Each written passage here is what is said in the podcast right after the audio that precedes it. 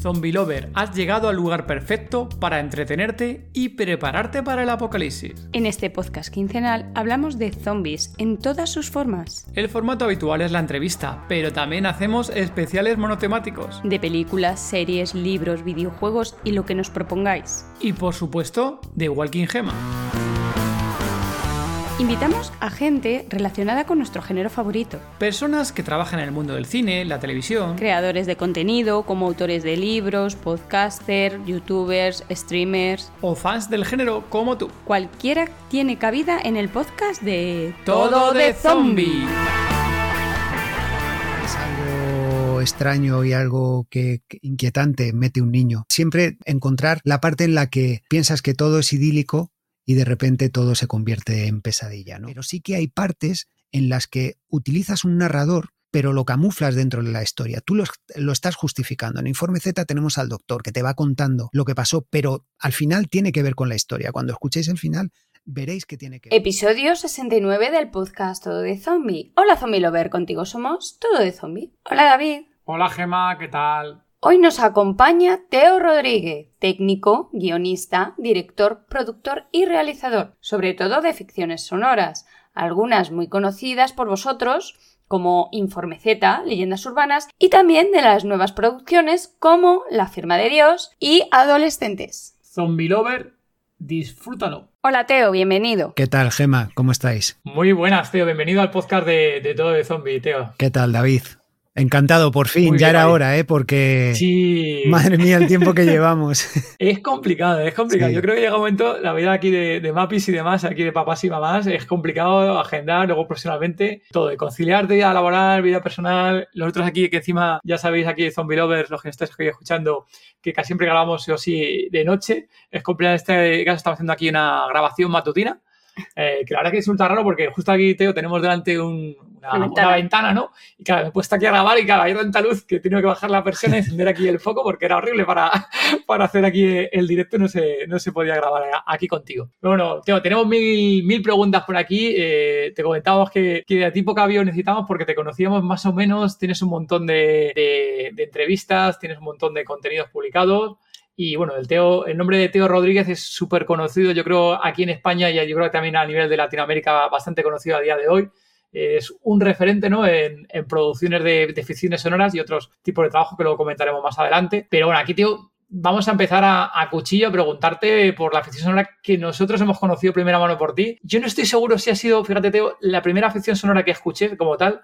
También como amante de- del género, creo que también es normal que fuera una de las primeras y que me impactó, ¿no? En ese caso fue Informe Z. Informe Z. Sí. ¿Cómo, cómo fue el origen de, de esta, de esta ficción, Teo? Pues mira, fue un proyecto, no sé qué es lo que pasa con, con el género Z, que, que se repite, ¿no? Tengo, luego hablaremos de otro proyecto también, pero en este en especial era, era como una especie de, de deseo que tenía, ¿no? Yo, eh, el género zombie me gusta mucho, lo, lo, lo he seguido, yo creo que desde que vi el vídeo de thriller, no sé si os pasa a vosotros, mi, mi visión, eh, aparte de ser un gran fan de, de Michael Jackson, el, el- el- el- todo lo, lo zombie siempre me ha llamado la atención, ¿no? Eh, fuera lo que fuera tenía que verlo. Y eh, cuando comencé a, a escribir historias, que eran historias de terror, siempre tuve un cierto respeto, ¿no? Porque no quería contar una historia de zombies al uso y, y si llegaba el momento la quería contar de una manera diferente y a lo mejor con otra, con otra perspectiva, ¿no? Con otro tratamiento. Y em,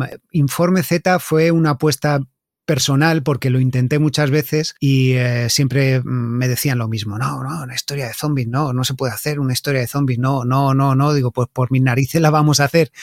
Cogí, eh, llamé a mis amigos, eh, la grabamos, hicimos un piloto, montamos una que no veas para poder grabarlo, nos buscamos la manera y mi manera de, de vender el proyecto fue enseñando el piloto. Dije, mira, esto es lo que quiero hacer. Y ya cuando llevé el piloto, dijeron, venga, eh, pues para adelante. Eh, lo hacemos. Comprado. Comprado. Tuvimos, como era un piloto, tuvimos que volver a grabar otra vez eh, porque hubo ajustes de guion y, y, claro, pues ya cambiaba todo, ¿no? Y, y sí, pues bueno, la, la, la grabamos, la hicimos y fue un éxito bastante inesperado entre comillas, ¿no? Porque, eh, joder, el recibimiento de la gente fue, fue increíble y, y que en la misma plataforma de, de Apple, de iTunes, que las dos temporadas, dos años seguidos, las nombrara como bueno, fue el único, el único proyecto de ficción elegido como mejores podcasts del año, ¿no? Los dos seguidos, número uno las dos temporadas, bastantes semanas. Eh, Latinoamérica fue la leche, en México fue increíble, ¿no? Eh, y bueno, pues eh, queda la tercera temporada, que ayer mismo, antes de ayer mismo, estaba comiendo con mi mujer y dije, para lo que estábamos viendo, que por cierto estábamos viendo de Last of Us, párate, he pensado una cosa y, apunté, tomé notas porque quiero terminarla muy bien, porque tiene que terminar eh, este, esta última temporada y, yo creo que,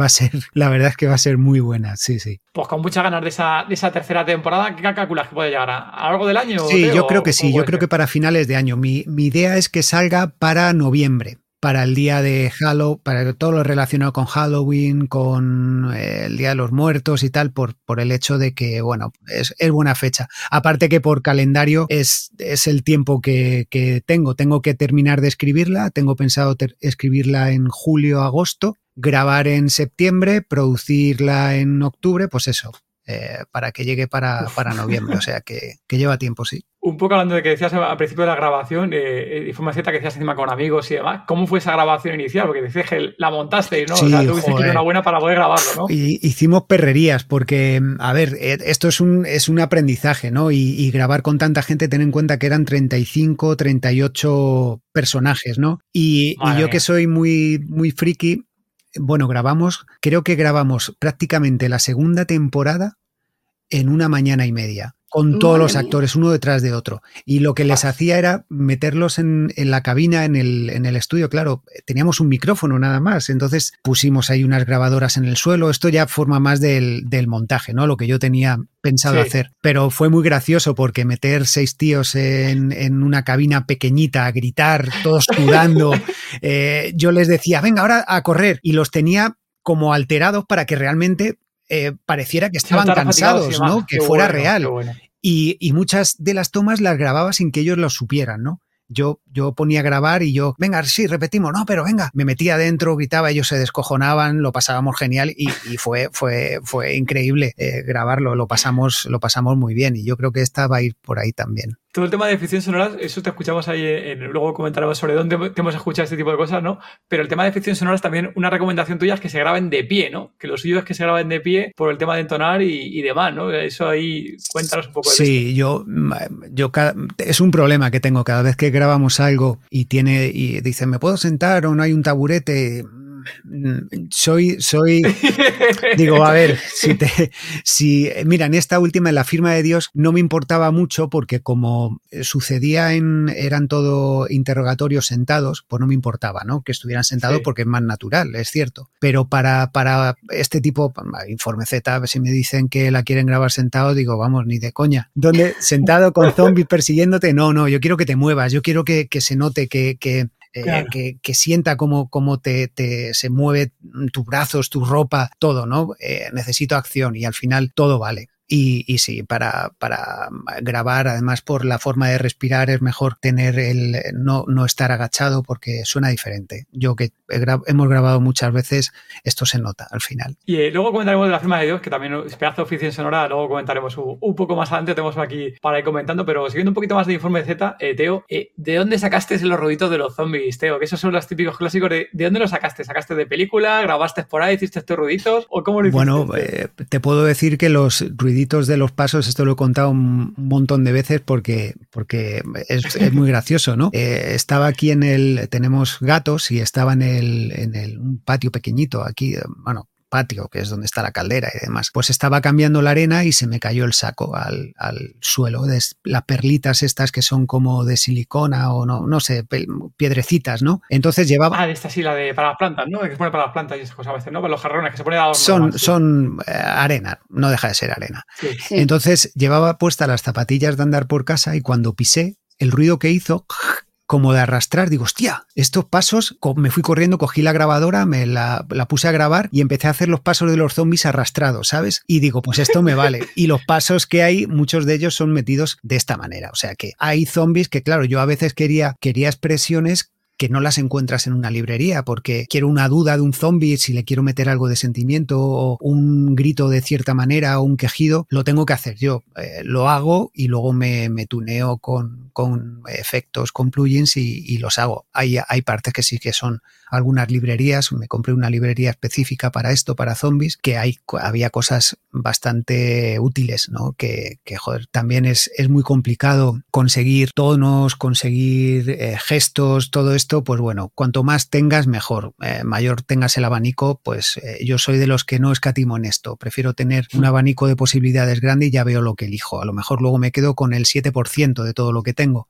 pero me gusta Sí, tener. Te- me gusta tener mucho material. Y te digo, y una cosa, el de Informe Z, el guion y demás, ¿cómo, ¿cuánto tardas en escribir, escribir el guion de Informe Z? No tardé mucho, la verdad, porque yo tengo una cosa que no sé si es buena o mala, y es que antes de ponerme a escribir pienso mucho en la historia. Y mm, lo primero que pienso es en el final. Tenía clarísimo cómo iba a terminar. De hecho, tengo muy claro cómo va a terminar la serie Uh. desde el principio. Y fíjate que te he dicho que queda una temporada. Teo. O sea que tú eres de los que tienes primero el final y según tienes el final, reconstruyes claro, y más este formato, que además quería que fuera un formato un poco diferente, que no fuera lineal. Ya habéis escuchado que vas para adelante, para Sí. atrás, tiene puntos de vista, todo esto le da un dinamismo a la historia y la hace mm, de otra manera, ¿no? Es, es diferente. Por eso te digo que me preocupé mucho de encontrar el formato eh, narrativo para que no fuera la típica historia lineal eh, de adelante, desde atrás, a- o sea, que, que fuera, que tuviera saltos, porque esto mantiene al oyente con expectativas y le vas dando sus recompensas, va descubriendo cosas, se va imaginando cosas, se confirman, otras no, hay giros. Entonces, con tantos personajes tienes que jugar con esto, ¿no? Entonces eh, busqué las herramientas para hacerlo y luego la escritura no, no era, no era muy, muy complicada porque yo soy muy...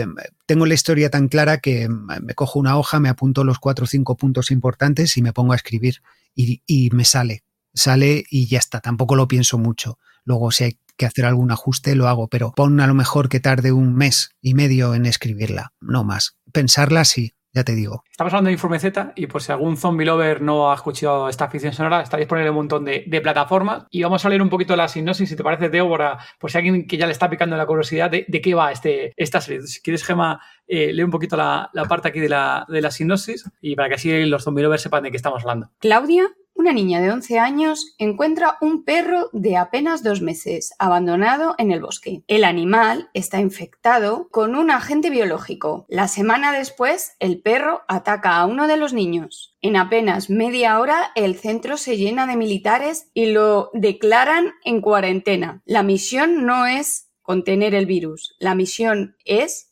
aparentar que jamás existió. Creo, zombie lover, que si no te ha picado la curiosidad y no se escucha la ficción sonora, no eres zombie lover, ¿eh? Porque vamos, es que lo tiene todo de... Sí, sí, Teo, sí. Aquí esta idea puñetera, Teo, las cosas son.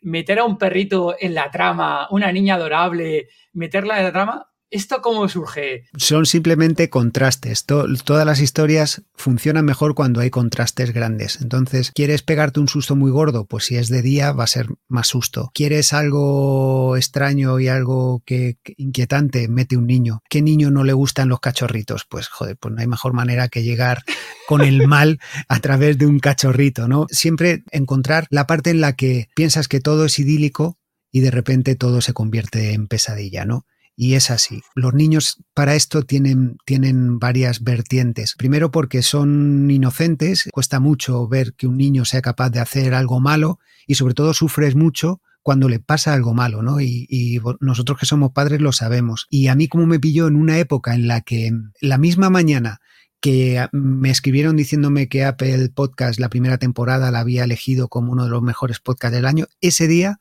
eh, no fuimos al hospital porque iban a hacer mi hija. Entonces, eh, siempre me acordaré, me acordaré por eso, ¿no? Y este, esta sensación de, de tienes ya un hijo, tienes responsabilidades, todo lo malo que le pueda pasar, eh, uf, eh, lo pasas fatal. Ya en la segunda temporada lo noté porque había partes en las que en las que era así y incluso en la primera cuando toqué escribir la parte de, de, un amigo de la niña que al final bueno pues no no termina bien pues yo ya lo hacía desde el punto de vista de un padre no y me ponía en el pellejo de la madre de la protagonista de cómo actuaría y qué sería capaz de hacer por su hija no Y entonces este sentimiento ¿no? de, de ser padre, pues me ayudó en muchos momentos, porque quería que fuera una historia de zombies, pero que también tuviera su lado cercano a las sensaciones que cada uno de nosotros podemos tener en nuestra vida, porque es la manera que tienes de empatizar con el oyente y la manera de que se sienta implicado en la historia. Me da igual que sea de zombies, fantasmas, de atracadores o de lo que sea. Eh, si pasa algo a las personas, tú eres persona, joder, entonces eh, es una manera de,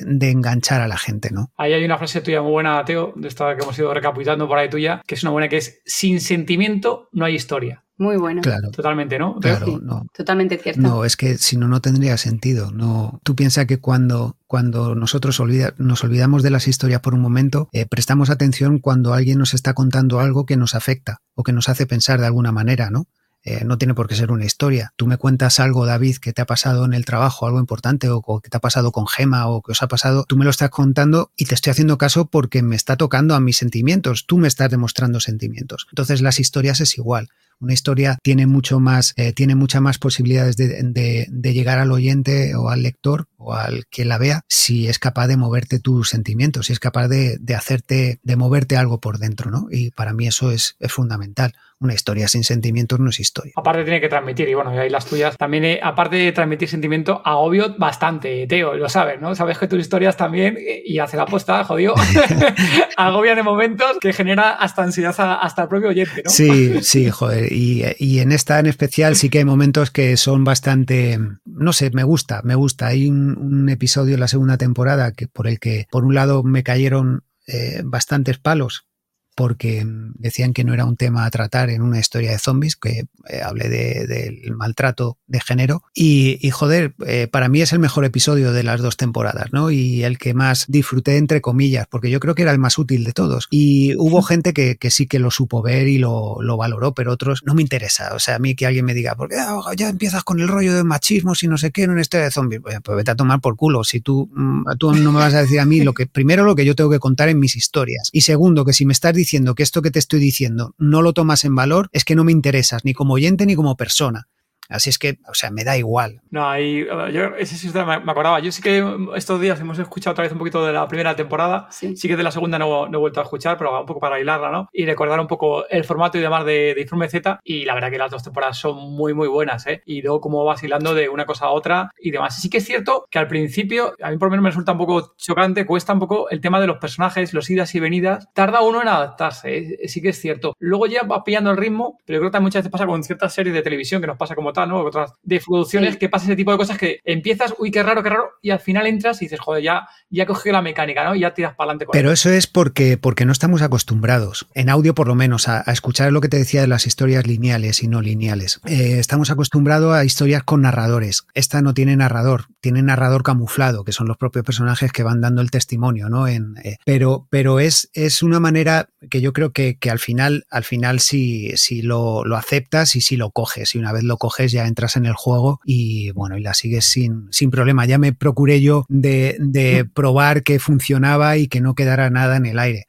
A ver, tampoco me gusta, eh, yo pienso que las historias también hay que hacerlas, pero el oyente también tiene que poner un poco de su parte, ¿no? Este rollo que me gusta de tener siempre digo de jugar con el oyente, como oyente me gusta, ¿no? A mí eh, cuando vi en el cine 21 gramos la película, eh, me explotó la cabeza de la felicidad que, tenía o cuando, con la misma serie Perdidos, ¿no? Que hay mucho de estas series y de estas películas en Informe Z por la manera de contarlo, ¿no? Eh, descubrí que había una manera de contar historias. Tú puedes contar la misma historia, pero la deconstruyes, la haces, em, le das la vuelta y cambias, pero al final es la misma historia, ¿no? Al final el camino, tú lo que cambias es el camino, pero al final el objetivo es el mismo. Y estaba por aquí Alberto, eh, nuestro mecenas, y comenta que Informe Z que le encantó. Pues nada, otro, otro zombie lover que, que disfrutó de, de Muchas gracias. Hola zombie lovers, mi nombre es Oscar pero la gente y mis amigos me conocen como Papa Oso. Me gusta mucho el género zombie y disfruto muchísimo con él. Soy de zombies lentos y de zombies rápidos, depende del día, pero por norma general me gustan muchísimo las películas retro y súper antiguas de este género. Opinar, eh, ¿de qué hablamos? ¿De qué hablamos? Pues de The Walking Dead. ¿Qué os ha parecido? Para mí una pasada. Espero que los spin-off que, que, van a llegar en, en, breve, en 2023, estos tres spin-off con Daryl, con Michonne y Rick y el otro con Negan y, Maggie, nos den eh, lo que todos estamos esperando y que continúe el universo de Walking Dead y no nos falte nunca, nunca. Me podéis encontrar en Facebook, en Instagram, en Telegram y en Twitter con el hashtag eh, A mí también me gusta el cine de terror. Os mando un saludo muy fuerte desde aquí a todos y sobre todo pues a David y a Gema y a todo de zombie que nos tienen eh, pues eso al día con todas las noticias sobre este mundo que tanto nos gusta. Desde aquí me despido y un saludo muy grande para todos. Oye, tío, y no solo, bueno, tienes un montón de producciones, luego tenemos aquí montado apuntado. Vamos un poquito con, con, las producciones de más de género zombie, luego comentamos el resto. Y bueno, y es tan justo que gracias a ti la he conocido porque no, no sabía ni siquiera que, que existía. Es la, la producción de adolescente. Sí. Aquí, bueno. Eh, ¿Cómo se te ocurre mezclar zombies con adolescentes? pues sí, sobre, todo porque ahí Teo, Gemma dice por la coña, ¿no? Porque últimamente en ciertas producciones que ha habido, sobre todo en cierta plataforma roja, que de vez en cuando ha sido alguna producción de, zombies con adolescentes, mm. la ha cagado estrepitosamente para nuestro gusto. Hay gente que le ha gustado, pero para otros no. Para mí también, ¿eh? Me uno a vosotros. Me uno a vosotros. Entonces tú ahí, e, esta idea cómo surge. Bueno, y, esta, este sí que ha sido, esta sí que, que, que además dentro de muy poquito eh, se, podrá abrir, se podrá escuchar en, en abierto porque eh, ahora está disponible en Audible, que es una plataforma de pago, pero en nada, en muy poquito tiempo va a estar disponible para que se pueda escuchar en abierto y que la pueda descubrir la gente, porque precisamente por estar en una plataforma cerrada es una historia que a mí me da mucha pena que no, que no llegue a todo el mundo, ¿no? Porque es una historia que está muy bien y es una locura de historia. Ah, es de zombies, pero no tiene nada que ver con Informe Z. Aquí te ríes, es una ida de cabeza completa eh, que, con la que disfruté muchísimo en el proceso de pensarla que mi mujer, por cierto, yo me acuerdo que un verano estábamos pasando la aspiradora, estábamos limpiando la casa, íbamos pensando en la historia. Ella tiene también parte en esta, en esta, en esta historia porque nos partíamos el culo riéndonos de, pues imagínate esta historia, pues si metemos ahora aquí los gremlins y, metemos, mezclamos un montón de cosas que al final fue un, despelote total y, y, en las grabaciones lo pasamos. Yo me acuerdo que además fue complicado porque aquí no podemos grabar todos a la vez porque pilló en pandemia y teníamos que grabar uno a uno, con lo cual era bueno, eh, aquí había, me parece, 40 o 50 eh, actores, ¿no? Y actrices. Y fue, fue, fue impresionante. Y la historia, pues surge, la historia está, la, la escribí por primera vez, la idea, ¿eh? En 2018 y se 2017 finales, pues fíjate el tiempo que, que tardó porque esta se publicó el año pasado. Ha, ha, pasado tiempo, o sea que una historia que ya venía bastante bien cocinada y eh, bueno, yo estoy encantado con ella. De hecho, ahora nos eh, han nominado para como mejor ficción para los Ondas eh, y mejor diseño sonoro, o sea que no podemos pedir más. Ay, ay, felicidades, Teo, enhorabuena. Tienes ahí más nominaciones, luego a ver si que comentamos, tienes ahí también, tenía que apuntado, la firma de Dios también estaba nominada, ¿no? Y la de Costa Nostra era también, Costa Nostra, sí, Costa Nostra está nominada a mejor producción.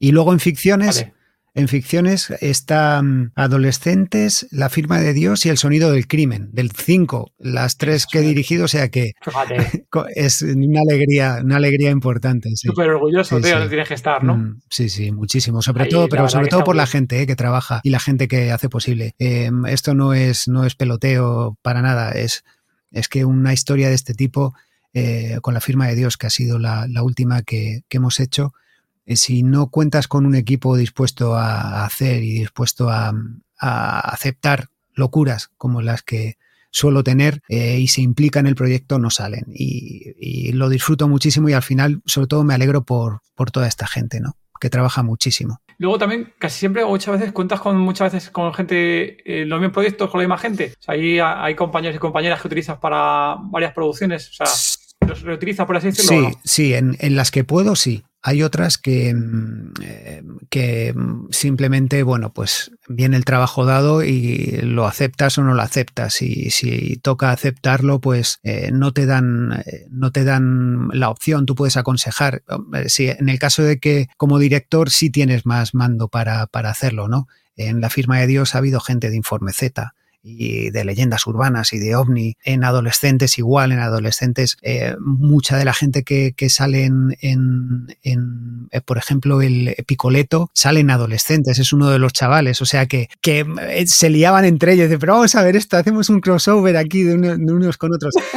pero sí me gusta tener un, equipo fiel, porque además lo bueno que tienen es que a, a, cualquier cosa que les, que les llame acuden, pero sin preguntar si se le va a pagar, cuánto se le va a pagar, o sea, eh, y tener eso hoy en día es súper importante. Cuentas con una confianza que, que, bueno, me da igual llamar a Lorenzo Beteta, me da igual llamar a Silvia, su mujer, a Iván Jara, sea quien sea, te dice que sí, sin preguntarte nada más.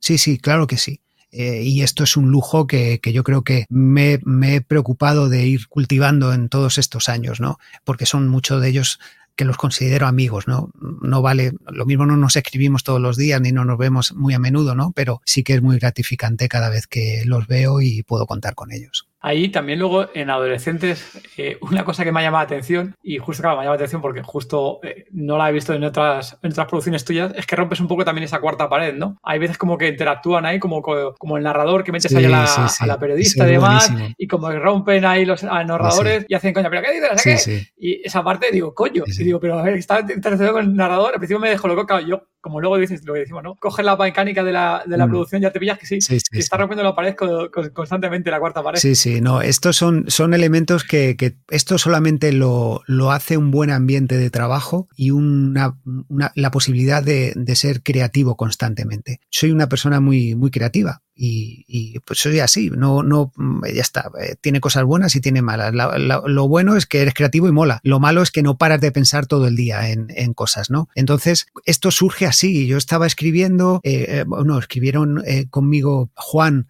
y, e Iñaki, entonces cuando le hacíamos la lectura de los guiones, cuando yo al final lo revisé, su trabajo estaba cojonudo, estaba escrito de la leche, pero todas estas cosas las fui añadiendo, las fui cambiando para intentar darle este plus, ¿no? Eh, diferente. Pues yo tenía muy claro, tenía muy claro desde antes de que se pusieran a escribir que quería a la reportera y quería a la, a la Bedel un personaje que fuera, eh, que rompiera con todo, ¿no? Y, era, era lo que yo quería. Y luego ya ajustas y luego ya el cámara que le vi que en la grabación, esto lo cambiamos sobre la marcha, que el cámara le podía sacar otro, otro, darle otra vuelta y además por su manera de hablar y tal, digo, mira, tío, vamos a, rápidamente reescribir sobre la marcha y lo adapté y bueno, y, luego incluso hasta el, el Salió genial. Eh, incluso hasta el final, el, el credílogo, que lo llamamos, ¿no? Que es como una especie de créditos ficcionados que justifican toda la historia y justifican la trama anterior y cómo está planteado, para mí es una, para mí es, es, increíble cómo, cómo, cómo quedó, ¿no?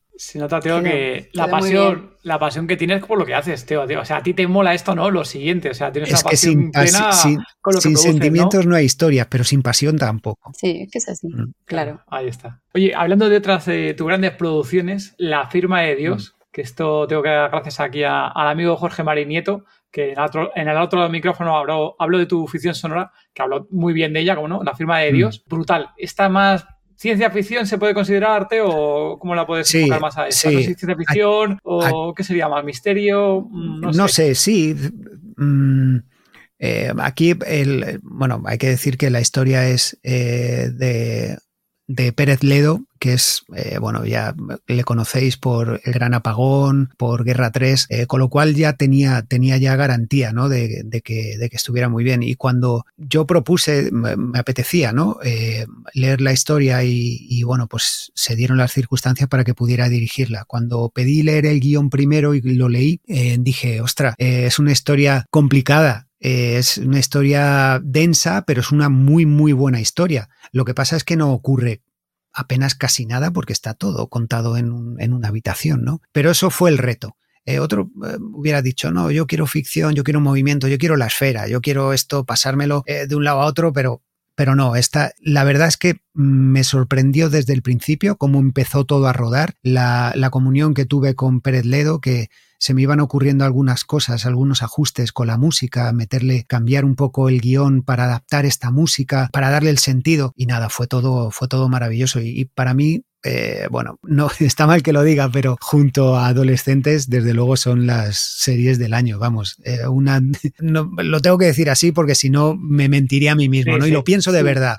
A mí no me gusta tirarme eh, flores ni yo hago mi trabajo y punto, ¿no? La, fama para otros, pero sí me gusta reconocer el trabajo bien hecho. Igual que cuando a mí no me sale bien, pero yo visto lo visto y escuchado lo escuchado, no tengo ninguna duda. La firma de Dios o adolescentes, cualquiera de las dos eh, podía ser mejor, mejor ficción, sí. Son muy buenas obras. Mm. Ahí por hacer un poco aquí, para los, los aquí oyentes, un poco la sinopsis por leerse, ¿vale? La que tienes aquí puesta en, en Podium, que es en 2024 un nuevo virus asola la población mundial. Su comportamiento, que parece responder a una voluntad consciente, no tarda en hacer añicos el paradigma de la ciencia. Será el principio de una crisis que pondrá en cuestión todo lo que creemos saber sobre la naturaleza y cambiará por completo a la humanidad. Toma ya, tío. ya simplemente esto ya. Es una historia tremenda, es una historia tremenda. Además, es que, es que tiene de todo. Tiene ciencia, tiene religión, tiene antropología, tiene muchos sentimientos. Es una historia que, está.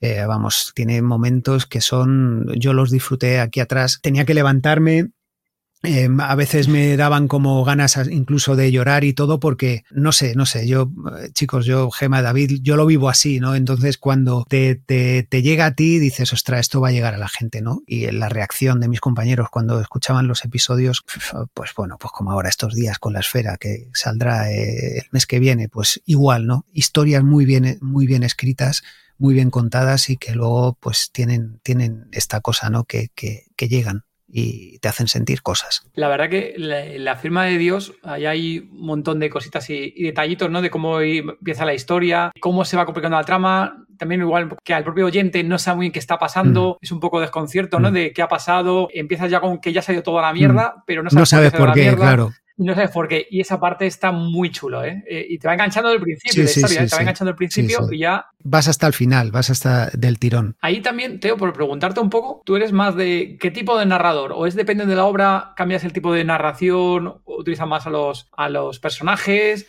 ¿Qué, qué, cómo te gusta más ese tipo de cosas? Soy antinarrador, pero no por nada, sino es por una cuestión de, de que, a ver, yo no quiero que nadie me cuente las cosas. Yo quiero escuchar lo que está pasando. ¿Entiendes? Vivirlas. Claro, entonces, em, si a mí un tío, una voz en off, me está diciendo, no, iban cuatro niños, llegaron al colegio y uno de ellos escapó y cogió al perro y se escuchó, y de fondo se escucha al perro, guau, guau, no, no. No quiero escuchar eso. No quiero un narrador que me lo cuente. Ya, eh, ya me buscaré la manera, porque al final necesitas escuchar la historia, ¿no? No hay en, adolescentes no hay un narrador, en, Informe Z no hay un narrador, en La firma de Dios no hay un narrador, en La esfera no hay un narrador, pero sí que hay partes en las que utilizas un narrador pero lo camuflas dentro de la historia. Tú lo, lo, estás justificando. En Informe Z tenemos al doctor que te va contando lo que pasó, pero al final tiene que ver con la historia. Cuando escuchéis el final, veréis que tiene que ver. En adolescentes tenemos a la reportera, tenemos los testimonios que hacen de narrador, eh, tenemos eh, los interrogatorios, que es como un narrador pero no el narrador este omnisciente que te cuenta. No, eso y cada vez que escucho que sale algo nuevo en la que hay un narrador y escuchó y entró, abre la puerta y se oye la puerta, ni de fondo, venga, no me jodáis.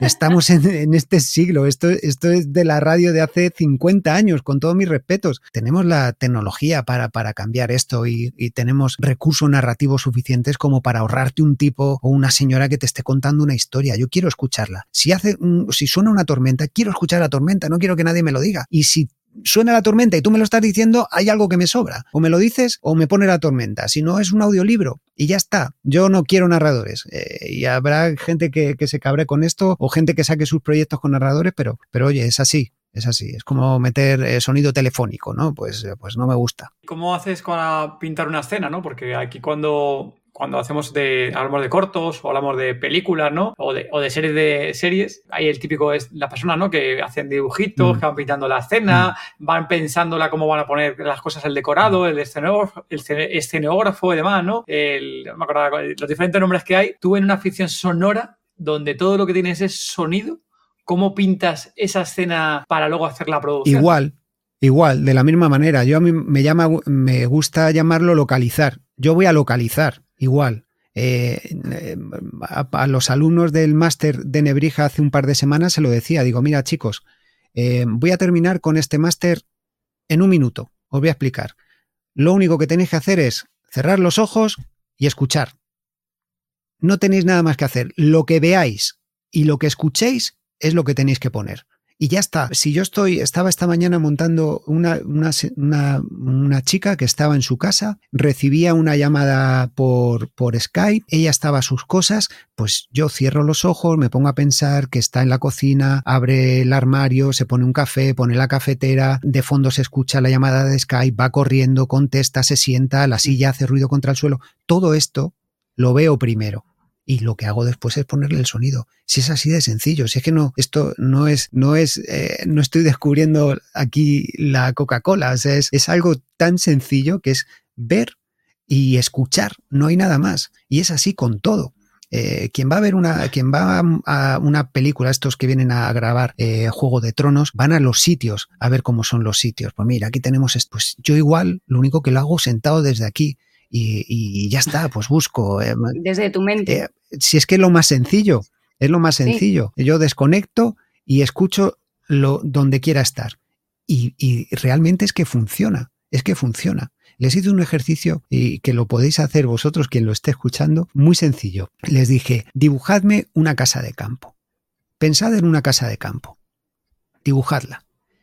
El 95% te hacían el dibujito típico de la casa con el arbolito al lado, las montañas de fondo, el sol, lo que hace, lo que hacen los niños. Se lo hice a mi hija, ¿eh? también lo hizo. ¿Qué es lo que fallaba eh, respecto a mi hija? Mi hija le puso no sé cuántos elementos, infinitamente muchos más que cualquiera de estos chicos que tenían 22, 23, 24 años. ¿Por qué? Porque mi hija, eh, cualquier niño, tiene una capacidad de imaginar que nosotros, por desgracia, perdemos.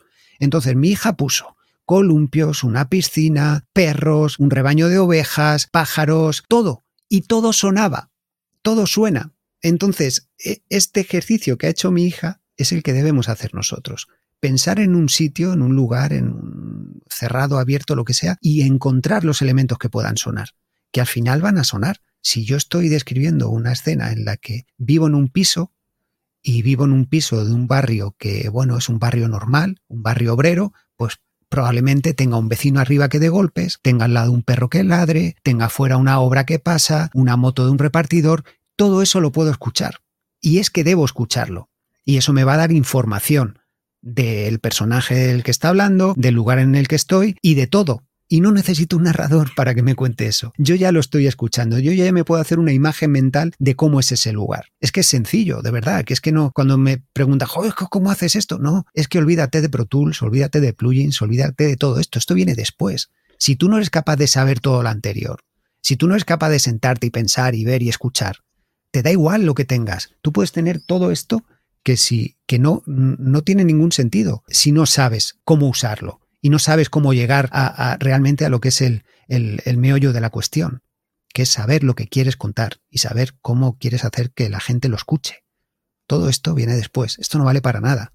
No vale para nada si no sabes antes ver y escuchar, ¿no? Para el tema de las, de las ideas, incluso de los sonidos, ¿llevas siempre algún tipo de grabadora en mano o llevas cuadernos para apuntarlos o para que no se te olviden? O... ¿Sabes cuál es mi problema? Que soy súper despistado para, para, esto. Muchas veces he intentado, a veces me fío de mi memoria y hago mal. Porque, porque, eh, mira, tengo aquí detrás mogollón de, de cuadernitos. Mira, espera. A ver, señor Esteo. Tengo, mira, este cuaderno, y además lo, lo, lo, tengo porque no lo quise tirar porque lo quería tener de, de recuerdo. Este cuadernito, de aquí, fíjate que pone radio. Este cuaderno pequeño rojo que tienes ahí, me lo compré, yo creo que en el año 2002, 2003.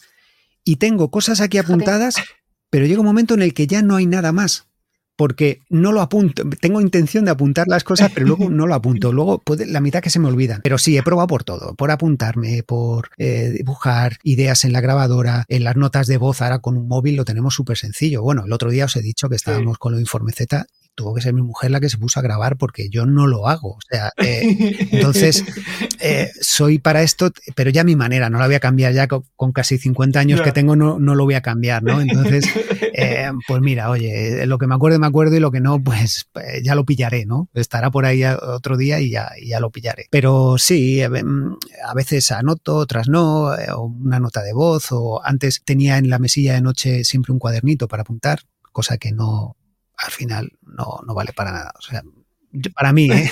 soy así y ya está. Hay en, Telegram, por ejemplo, hay gente que sí que utiliza últimamente, no sé si utilizas Telegram, Teo, mm. pero en Telegram hay una, hay una función de las de pago que tú puedes mandar un audio, te lo puedes mandar en la parte privada y hacer una transcripción, o sea, que te lo convierte luego a texto. Joder.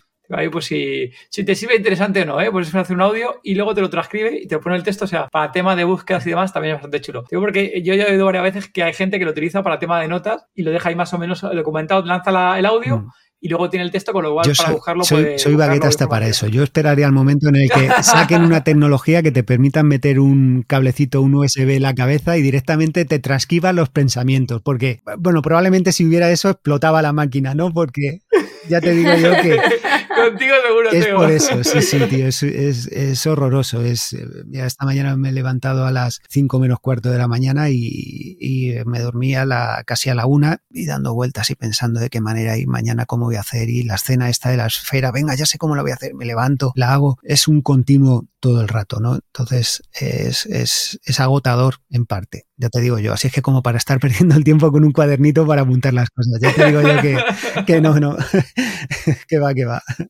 Aquí, Gema, que es la, la, guionista o ideas, puedo decir, de. Aquí tenemos una pequeña producción que hacemos de vez en cuando, que es un poco de juego de rol en vivo. ¿Cómo me encantaría jugar a eso y saber? Siempre me ha llamado la atención los juegos de rol y cómo, no sé, no sé, es increíble, es increíble. Os admiro, ¿eh? de verdad, porque, joder, eh, conozco gente que, que, lo vive de una manera, habláis de sentimiento, pero para, para hacerle este tipo de juegos, este tipo de rolear, eh, es increíble, ¿eh? de verdad que me encantaría. Yo soy muy amateur, yo no lo hago. Bueno, bueno ahí Leo tienes que, Teo, tienes que usar alguna de las de las eh, los episodios de Gema de que le, llamamos de Walking Gema, por la coña que lo dijo un participante de Walking Gema. Y aquí Gema, la verdad que tiene ciertas ideas. Justo en el episodio anterior hicimos un trozo de una de ellas que a mí me saltaba hasta una puta lagrimita. Tú dices de emoción, ¿no? Pues en, en la participación que hacíamos, los que participamos decidíamos qué hacer hicimos una acción que supuso un desenlace que yo no esperaba. Y me salió una puta lagrimita en el puto juego en el directo. Porque no me lo esperaba y me dije, no puede ser como has hecho por Lo que, por lo que comentábamos antes también, que mezclan los sentimientos con los niños. Y ahí, pues, sobre todo los padres nos... Claro nos toca más la completamente. Perdón. La Mira, lo te estás emocionando ahora. ¿eh? Exactamente. Se emociona la mismo. Pero es increíble, ¿no? Eh, lo dices tú, porque ahí dices tú el tema de ideas, ahí Gema siempre le da vueltas a ideas y bueno, es un, no sé cuántos meses puede llegar a tardar desde que tiene la idea, lo bailando, porque luego ya va vas escribiendo como una especie de introducción al texto, a la idea, y luego cada personaje ya va pensando lo que puede hacer para tener un texto para acompañarlo, ¿no? Y hace como de narradora y los que van jugando van participando en la historia que tiene de, de, narradora porque en los juegos de rol tiene que haber un narrador y que te meta en la historia. Eh, yo lo que hago es pongo cinco situaciones y de esas cinco situaciones, pues me pienso todas las respuestas que me puedan dar y dependiendo de todas las respuestas que me puedan dar, pues voy guiando la historia. No, pues eso tiene, eso tiene su curro. Pues es una manera, no se diferencia mucho de la, de la manera de contar las historias ¿eh? eh y de cómo Pero las preparo. Pero lo que te digo, soy muy amateur, yo profesional, yo no soy. Bueno, déjate, eh, mira, me, eso me, es... Cojo una, me cojo una idea y de ahí voy tirando del hilo. Mira, Gema, de verdad,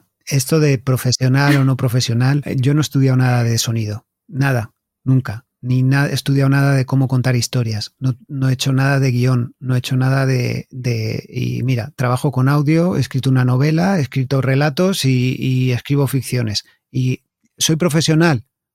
Pues no sé. Sí, claro.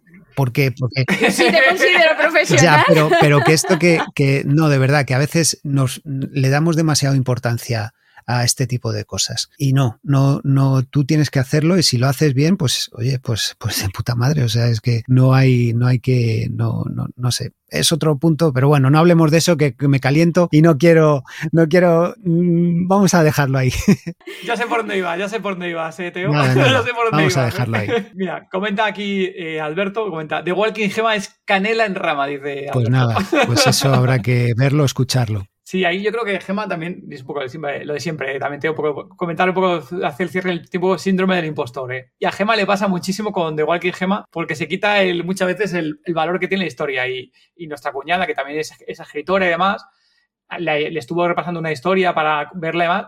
Y decía, joder, tienes talento, tía, esto está bien otro escritor, que es en este caso eh, nuestro amigo Mario Gómez. que es escritor de libros de zombies y demás, y de otro tipo de novelas, le, le eché una mano a Gema, lo estuvo repasando y dijo, no, no, que las ideas que has tenido, cómo las has trabajado, poco tengo que retocar de lo que tienes tú aquí hecho. Y aún así Gema es, no, yo soy amateur, pero dices tú, es un poco síndrome del impostor, de, no, es que tal, pero a la gente le mola, a ti te divierte.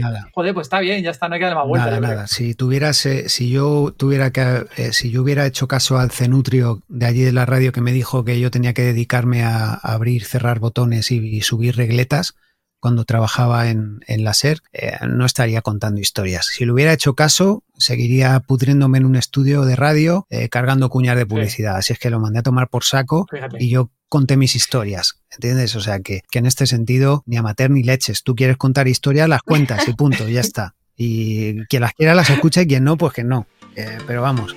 No, no, no. Cambiemos de tema. Venga, vamos a hablar de otra cosa. Zombie Lover, esperamos que estés disfrutando del episodio tanto como nosotros en grabarlo. ¿Eres fan de las ficciones sonoras de zombies?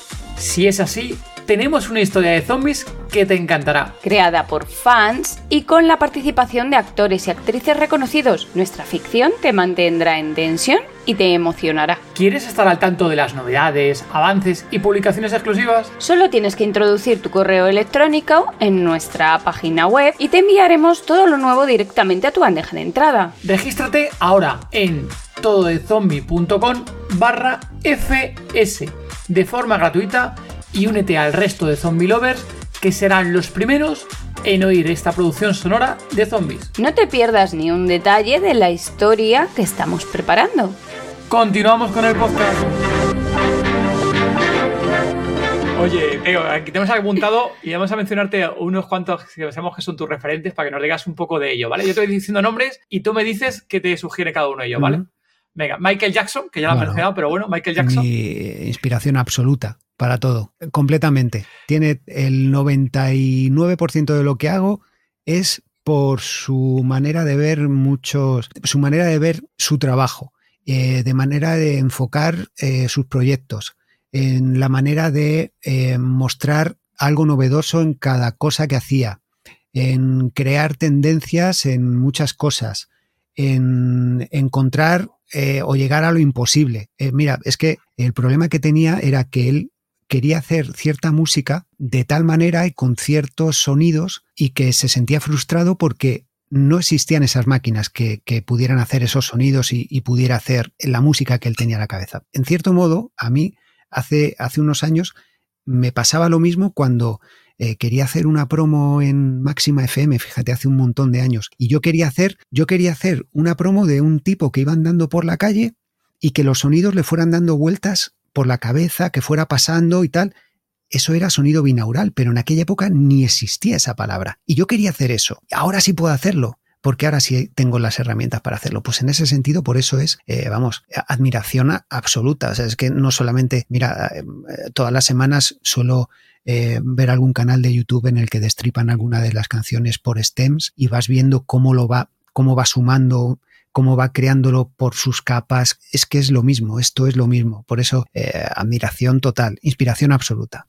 ¿Y Michael Jordan? Superación, superación. Eh, yo cuando jugaba al baloncesto era mi ídolo pues, como el de millones de chavales ¿no? que juegan al baloncesto, pero sobre todo el no cansarse de, ganar de hacer las cosas eh, bien, el, no rendirse nunca, ¿no? tenía frases, no me acuerdo ahora de cuál era, tenía una frase que iba sobre esto, sobre el, esfuerzo y no rendirse nunca, y la cogí como, como referencia. De hecho, cuando el tontolaba este de la radio me dijo que me dedicara a lo mío, pues probablemente me acordara de Michael Jordan, ¿no? Y dijera, bueno, pues si a este, a este tío le hago caso, estoy acabado. Pero si no le hago caso, puede que haga lo que quiera. ¿Stephen King? pues Stephen King es como, es como casi como tener, no sé, yo creo que, que si hay alguien que cuenta historias de la manera tan cruda y la manera tan, tan cercana y tan simple entre comillas, porque en la simpleza, en la simpleza está la dificultad, eh, lo retorcido que puede llegar a ser, eh, no sé, la manera de contarlo, de la manera de encontrar eh, metáforas para cualquier cosa, ¿no? De, escribirte mil sentimientos con cuatro o cinco palabras, es, es, es, un animal, es un animal. Para mí, sé que tiene muchos detractores porque no le consideran académicamente correcto. Fíjate, volvemos a lo de antes, Gema. A Stephen King le vas a decir tú, que académicamente eh, iros a la mierda, o sea, eh, Pérez Reverte y compañía, iros a la mierda directamente, ¿no? Tú a Stephen King le vas a decir, eh, un tío tan prolífico que es capaz de escribir maravillas, que no para a la edad que tiene y no para y sigue, sigue y seguirá hasta el último día. Venga, por favor. En fin, eh, otro referente total. Y ahora falta Spielberg, digo yo, ¿no? Porque ya sé el único que me queda. Sí, ¿no? Pues completamos. Pues es, es, la sensibilidad y la, la emoción de las historias. Eh, o sea, si, os fijáis, hemos ido desde Michael Jackson, Michael Jordan, Stephen King y, y Spielberg. Pues es el círculo para mí es el círculo que completa todo, todo, todo lo junta, saca lo mejor de, todos y es, es eh, a lo que uno aspira, ¿no? A, a llegar como, como aprender y como yo considero que no dejo de aprender nunca. Creo que el truco de cierto éxito, si lo queremos llamar así, es el querer mejorar y el no dejar de aprender. Todas las noches estoy como dos horas viendo vídeos de YouTube de aprender de cualquier cosa, de música, eh, inglés, de cualquier cosa, ¿no? Eh, aprender, aprender, aprender. Al final siempre tienes un lugar donde picar y hay algo que vas a aprovechar. Por eso estas personas para mí son, son un referente absoluto. Ahí, eh, tengo el tema de que dices de aprender y demás alguien que le mole el tema de, de, ficciones sonoras, que le guste, oye, pues todo este tipo de cosas, a lo mejor simplemente a lo mejor la, parte más técnica, a lo mejor simplemente edición De, programas, como nos tenemos aquí a nuestro amigo Leo. Ahí, ¿dónde sugieres que busquen para formarse? ¿Qué, ¿Qué, les sugieres para que busquen o que se inicien en este mundo o que mejoren sus conocimientos? Si se quieren dedicar al tema más del audio, la producción con audio, pues que escuchen muchas, muchas cosas hechas, que estén bien y cosas también que estén mal, porque también viene bien escuchar cosas que estén mal hechas. Yo he hecho muchas cosas mal ¿eh? también, o sea que no es por decir que lo mío es, es lo mejor, jamás diré eso, pero se trata de escuchar, si es que es lo mismo que os decía a la hora de, crear escenarios, tienes que escuchar y luego para formarte, quien pueda permitirse un sitio para ir a, a estudiar, perfecto, pero ya os digo, yo no tengo ningún conocimiento, no he ido a ningún instituto, ni a ninguna universidad, ni a ningún lugar donde me hayan enseñado de sonido ni a otro mm, que me hayan enseñado a escribir historias. Esto es, ponerse, leer, ver vídeos. Hoy tenemos YouTube, que es, es,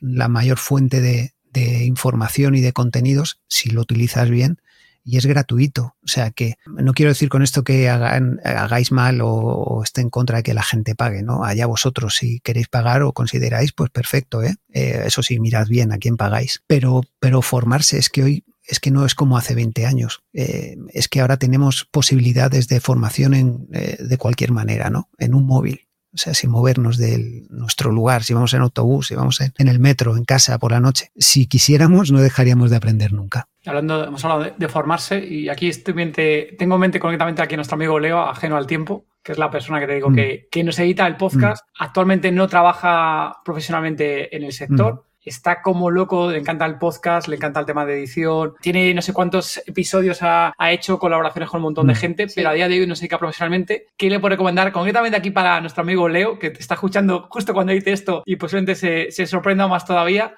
¿Qué recomiendas para personas como Leo que se quieren dedicar profesionalmente a esto y a día de hoy, porque esto muchas veces por tema de, experiencia no, le cogen, mm. por a lo mejor porque ya su edad, cuando ahora se quiere dedicar a esto, ya a lo mejor ya sabes que muchas veces aquí en España, mm. si no tienes experiencia, no te cogen, etc. Pues lo más sencillo, por edad no sé qué edad tiene. Yo tengo, ya he dicho antes, tengo casi 50 años. La edad no es impedimento. Eh, a mí me intentan convencer de eso porque yo pienso que eh, ahora me he apuntado ahora con 50 años a clases de piano porque quiero aprender a tocar el piano. Leo, Mm, antes he dicho que yo mm, me monté un piloto para enseñar una ficción que quería vender, pero es que 20 años antes me metí en un despacho de un director de 40 principales a enseñarle unos indicativos y unas promociones que yo había hecho y quería demostrarle que podía hacerlo. Vivimos en un mundo, en una sociedad en la que nadie va a mirar un currículum tuyo, no se va a molestar, lo va a recibir y lo va a tirar. Eh, da igual que le escribas un mail a quien sea, porque va a hacer así a, la bandeja, pero cambia mucho si tú le dices,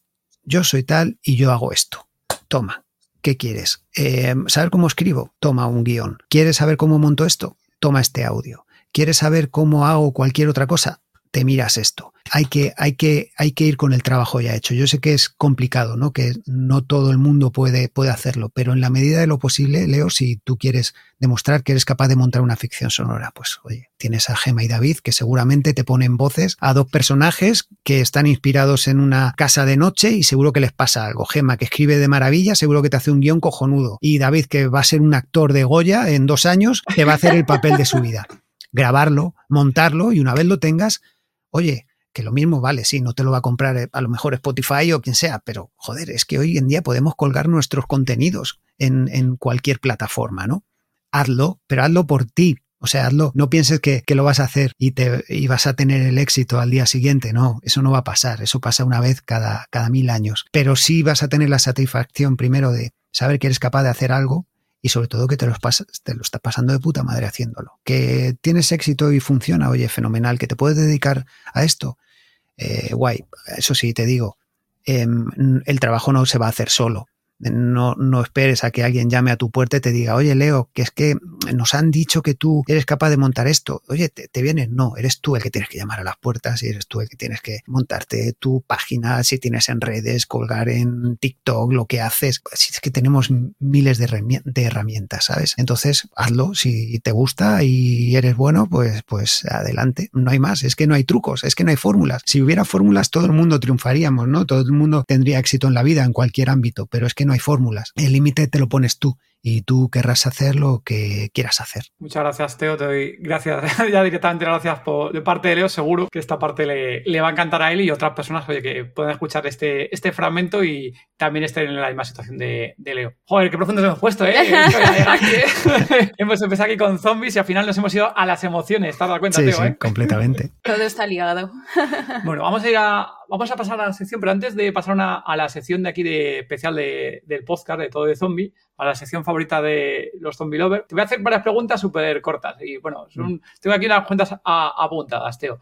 A ver qué, nos dices. En cuanto a una ficción sonora, el tema de publicación de la ficción sonora, todos los episodios de golpe, semanal, quincenal, mensual, diario. ¿Qué te mola a ti más? ¿Vas a hacer un depende? Semanal. ¿Juegos de terror? ¿Así juego de terror que te haya molado mucho? El Outlast. ¿Canal de YouTube favorito? Mm. Tuyo, no de la niña, ¿eh? No de la niña, ¿eh?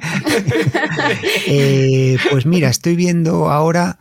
es que tengo muchos. Tengo un mogollón de. Mira, estoy viendo ahora tutoriales eh, de Cubase, estoy viendo. Pero hay, hay un. Hay un. Hay varios, varios chicos. Mira, hay, hay un canal que estoy viendo. Dos de ellos, te voy a decir.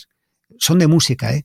eh para que veas que, que no tiene nada que ver con lo mío, pero hay cosas que siempre puedes, puedes aprender. Bueno, hay uno que se llama Jeff Gibbons, que es un, es músico profesional, pero que se curra unos, unos vídeos y unos, unos tutoriales para hacer música que son, son alucinantes. Y luego hay un chaval que seguía hace tiempo, que recuperé el otro día, que son de los que te resultan inspirador, ¿no? Porque te habla de, de cómo debes tomar tu trabajo, sea cual sea. El chaval se llama uh. Beguzi y es, creo es de, Puerto Rico. Hace música, música urbana, pero el tío tiene una manera de transmitirte eh, su trabajo, su pasión, que es que esto sin pasión no es nada, que joder, pues me, encanta, ¿no? La manera de, hacértelo entender, ¿no? Y, esto que él habla para su música, yo lo traslado a mis historias y al final funciona. O sea que hay muchos, no sé, hay, hay muchísima gente que, que, sigo. Eh, es que decirte uno es imposible, es que voy saltando de unos a otros. vamos ahí, a dos o dos lo dejamos aquí. Menos mal que me has pedido respuestas rápidas, ¿eh? sí, sí. Conmigo vas listo, amigo. bueno, de series ya has visto, has dicho antes que estabas viendo The Last of Us, The Last of Us, sí. ¿Y de películas? Hace mucho que no veo películas, pero te digo mis favoritas. ET y el sexto sentido. ET, pero la versión está adulcorada. No, la, que llevan pistolas en las manos. Sí, esa. La que viene cine, no me jodas. Quitan las pistolas. Joder, tío. De verdad, no sé dónde vamos a llegar. Es un de propósito, ¿eh? es, increíble. Bueno, bueno, hay, bueno eh, tampoco entremos ahí ahora porque. Eh, en fin. Aplicación recomendada para edición de, una ficción sonora. Eh, Pro Tools. Biblioteca favorita de sonidos. Mm, la que puedas hacerte tú. Entonces, bueno, Teo, vamos a, a pasar. ¿A qué sección vamos, Gema? A la sección Apocalipsis. En esta sección te voy a hacer dos preguntas y tú me tienes que decir qué es lo que tú harías, ¿vale? ¿Puedes responder rápidamente o extenderte? Ahí, Sí, ahí Teo, lo que quieras. Si te convirtieras en zombie, ¿quién sería tu primera víctima? Al primero que pillara. Eh, un zombie, yo entiendo los zombies. Yo entiendo los zombies sin conciencia, si es que no creo que pensara eh, al primero que se mueva. Bueno, tú también puedes pensar, oye, como Teo, eh, me convertiré a zombie cerca de no sí, sé me iría al que me dijo que no podía contar. juego. Ya sé, me iría al que me dijo que no podía contar historias y le arrancaría el cuello de, a bocaos. Ah, me encanta bien. Pero lo Me escupiría. encanta a mí cuando. Eso, eh, me encanta a mí cuando el zombie muerde los cuellos y saca ahí. Eso, eso. ¡ah! Arranca ahí los tendones. Dios, me encanta, eso es lo que me encanta más de los zombies, de verdad. Son de las cosas que me gustan. ¿Cómo suena? Eso es. Cuando llegue el apocalipsis zombie, que llegará, ¿qué tres cosas no te faltarían? Sin contar ni comida, ni bebida, ni personas. Mm, Esta te la he puesto un poco difícil. ¿Qué no me faltaría? Pues eh, yo supongo que armas. ¿Vale? ¿Alguna en especial en mente, Teo? ¿Para un apocalipsis zombie? Bueno, Quizá una de impacto, ¿no? Que no se gasta nunca la. No se gasta nunca las balas. No tienes. eh, si es para luchar contra los zombies, pues no sé, no sé. Me, me fabricaría un, un bate atómico o algo así, eh, ¿no? Algo que pudiera dar bien. ¿Con pinchos Luego, alguna cosa mejor? Eh, sí, sí, ropita de abrigo y... mm, ¿Y mm, qué más? Pues, pues no sé qué más. Has Si dicho no- arma, has dicho ropa de abrigo, y si quieres una tercera te falta por ahí. Falta, sí, falta una. Has dicho comida, bebida y personas no. Lo demás tienes que elegir Ni tú qué llevarías eh, en eh, tu kit de supervivencia Ah, y, me buscaría un vehículo de transporte rápido. Un vehículo, hostia, rápido, un coche Una deportivo moto, ahí una moto. algo. Ah, una moto, moto. muy buena moto. Que Una consume poquito, ¿verdad, Teo? Esa está muy bien. Una moto, Sí, sí, consume sí. poco la moto. Muy Sí, buena sí. Muy bien. Muy bien, Teo. Pues oye, pues hemos llegado ya al final del, del episodio, Teo. Nos hemos tirado aquí un ratito hablando, bien largo. Muchas gracias por habernos acompañado, Teo. Si quieres comentar aquí al resto de Zombie Lover, próximas obras, obras alguna que quieras recomendar, redes sociales para seguirte. Bueno, eh, redes sociales que me busquen y ya está. Eh, en Twitter, por ejemplo, Teo Rodríguez. con- Y, y en y, eh, ficciones este mes que entra en marzo, sale La Esfera a finales de mes, la segunda temporada.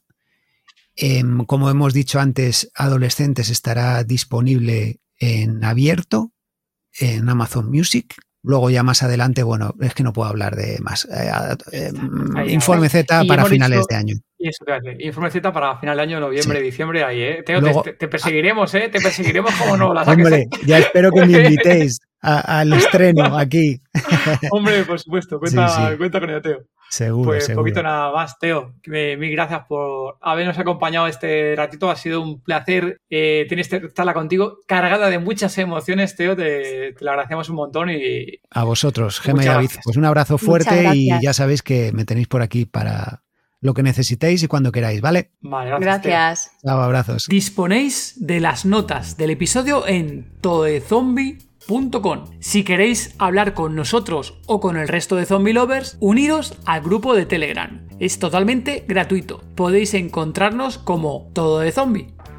Muchas gracias por habernos escuchado. Gracias por vuestro apoyo en Patreon, vuestros comentarios en iVoox y vuestras 5 estrellas en Apple Podcast y Spotify. y sobre todo por apoyar este género. Adiós. ¡Chao!